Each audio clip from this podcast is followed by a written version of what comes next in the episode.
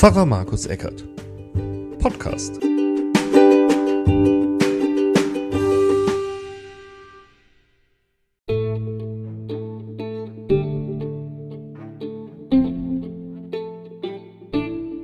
Hallo und herzlich willkommen zum Podcast Pfarrer Markus Eckert.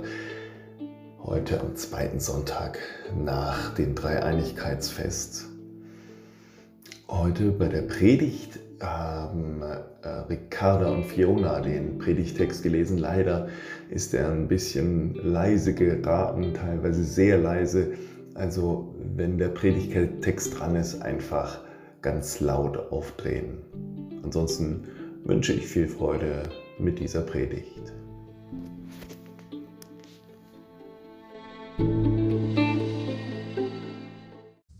Sie kommen ja aus Fellbach haben ihre Familie aber auch hier, deswegen sind sie hier.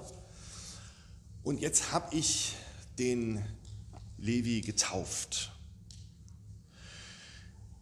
Dann kann er vielleicht sagen, sein ganzes Leben lang, ah, ich wurde von Pfarrer Eckert getauft.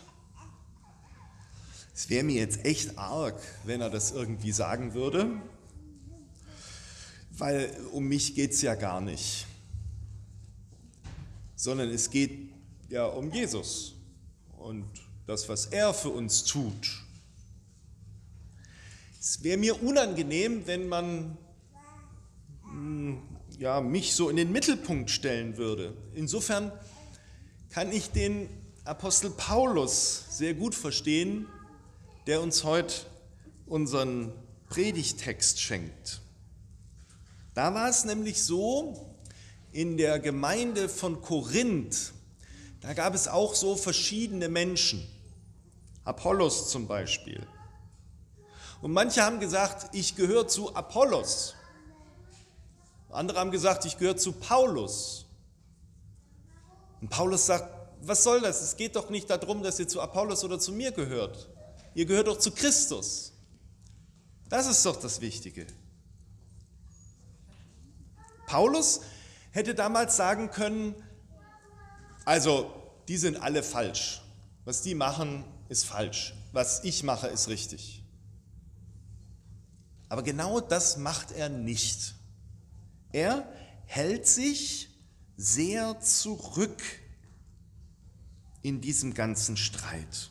Und wie er sich da zurückhält, das hören wir jetzt in der Schriftlesung aus dem ersten Korintherbrief.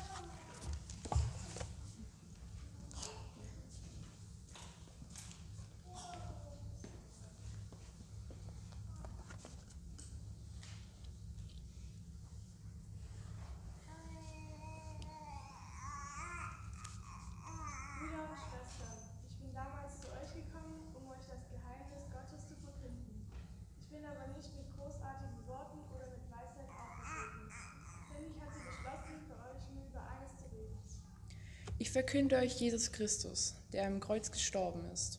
Als schwacher Mensch trat ich vor euch und zitterte innerlich vor Angst. Meine Rede und meine Verkündung sollten euch nicht durch ihre Weisheit überreden. Vielmehr sollte in ihnen Gottes Geist und Kraft zur Geltung kommen.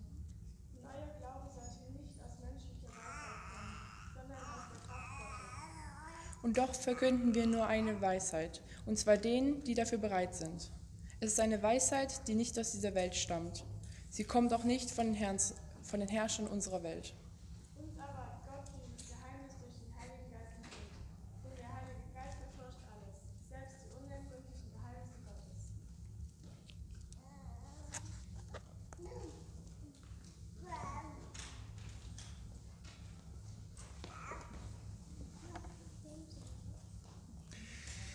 Selbst die unergründlichen Geheimnisse Gottes werden erforscht, sollen erforscht werden, dürfen erforscht werden. In den letzten Wochen haben wir einiges von diesen unergründlichen Geheimnissen gehört.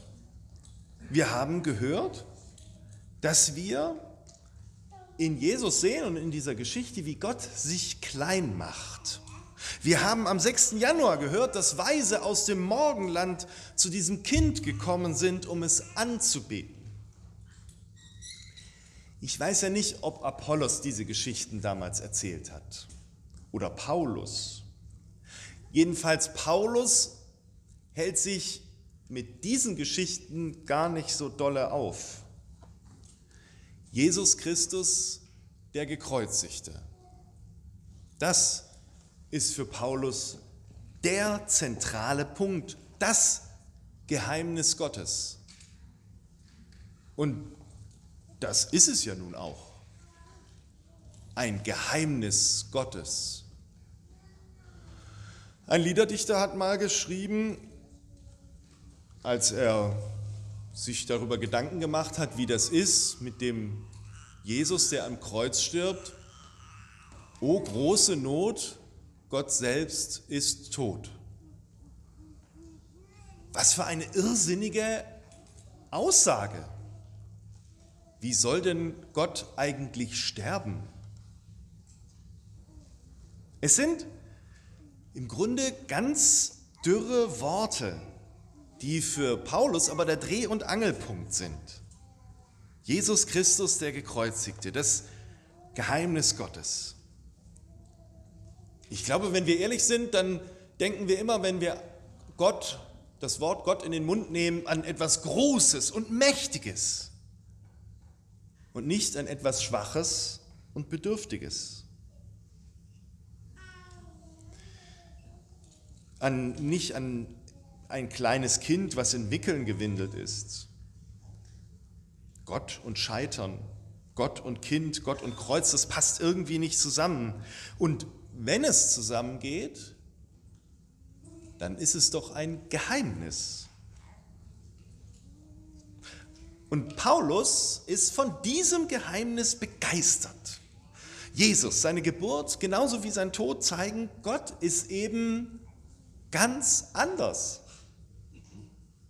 Und ich höre Paulus sagen, genau, und diese Andersartigkeit, die sollst du und darfst du erforschen. Wir dürfen Höhlenforscher sein im Geheimnis Gottes. Ihr als Konfis, ihr habt jetzt ein Jahr lang Zeit, euch da wirklich auch hinein zu vertiefen, dass das vielleicht auch aufgebrochen wird, was ihr so immer die ganze Zeit als Gott mit dem Wort Gott verbunden habt. Ihr sollt und dürft forschen, ihr dürft in die Tiefe hinabtauchen und nehmt ruhig das mit, was ihr selbst für euch rausgefunden habt. Was könnt ihr denn brauchen dafür? Konzentration, vielleicht malen, mit Freundinnen darüber sprechen, Vielleicht auch mal einen Gefühlsausbruch hinterherdenken. Musik. Ja, schlafen. Zeit. Und sich erinnern. Nehmt das ruhig so, wie ihr das denkt und erforscht damit, wie Gott doch so anders ist. Die Großen und Mächtigen, sagt Paulus, die konnten mit so einem Gott nichts anfangen. Und tatsächlich ist es ja so, dass es schwierig ist. Und man kann so ein paar Abkürzungen nehmen. Die erste Abkürzung, also ohne dass man groß erforschen muss, die Tiefe Gottes, ist, dass man sagt, oh, ich will mich damit gar nicht beschäftigen. Hab gar keine Lust. Ja, das ist so, wie wenn man bei einem Spiel, wenn man merkt, man verliert, dass man dann einfach das Spielbrett umschmeißt dann ist das Spiel vorbei und der Sieger ist nicht wirklich ganz ausgemacht, ja, aber besonders toll ist es auch nicht.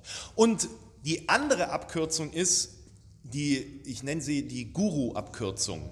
Das ist die, die von der ich vorhin gesagt habe. Ja, ich gehöre zu Paulus, ich gehöre zu ähm, Apollos, ich gehöre zu Pfarrer Eckert. Das hilft nicht. Das hilft überhaupt nicht. Das ist einfach nur eine Abkürzung. Und sie führt im letzten Endes, gerade bei dem letzten Beispiel, nur zu irgendwelchen Rechthabereien, aber nicht dazu, dass man sich hinein vertieft in das Geheimnis Gottes. Deshalb rate ich euch, euch, liebe Konfis, lasst euch drauf ein. Taucht ein mit der Taufe haben wir so ein Zeichen auch irgendwie gehabt. Also wenn wir ein großes Becken hier gehabt hätten, dann hätten wir den Levi da richtig so reingetaucht und wieder hochgezogen. Erforscht.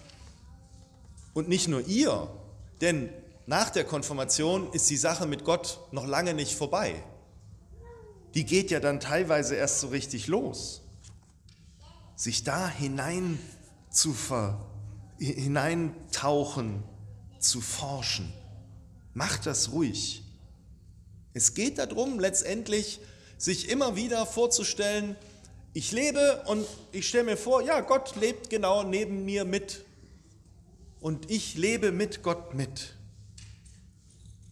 Das ist in die Tiefe tauchen. Zu erforschen, was vielleicht Gott mir sagen will und auch zu erforschen, was ich Gott sagen will. Es ist nicht so, dass ihr von irgendjemandem begeistert werden müsstet, von mir oder sonst irgendjemandem. Ich glaube, Gott selbst begeistert euch, wenn ihr euch und wenn sie sich da hinein vertiefen. Denn das glaube ich, in der Tiefe Gottes, da wird sich Gott noch mal ganz anders zeigen, in ganz anderer neuer Klarheit, nämlich dass aus dem Dunkel Licht wird oder dass aus dem Scheitern Wunder des Lebens werden kann. Amen.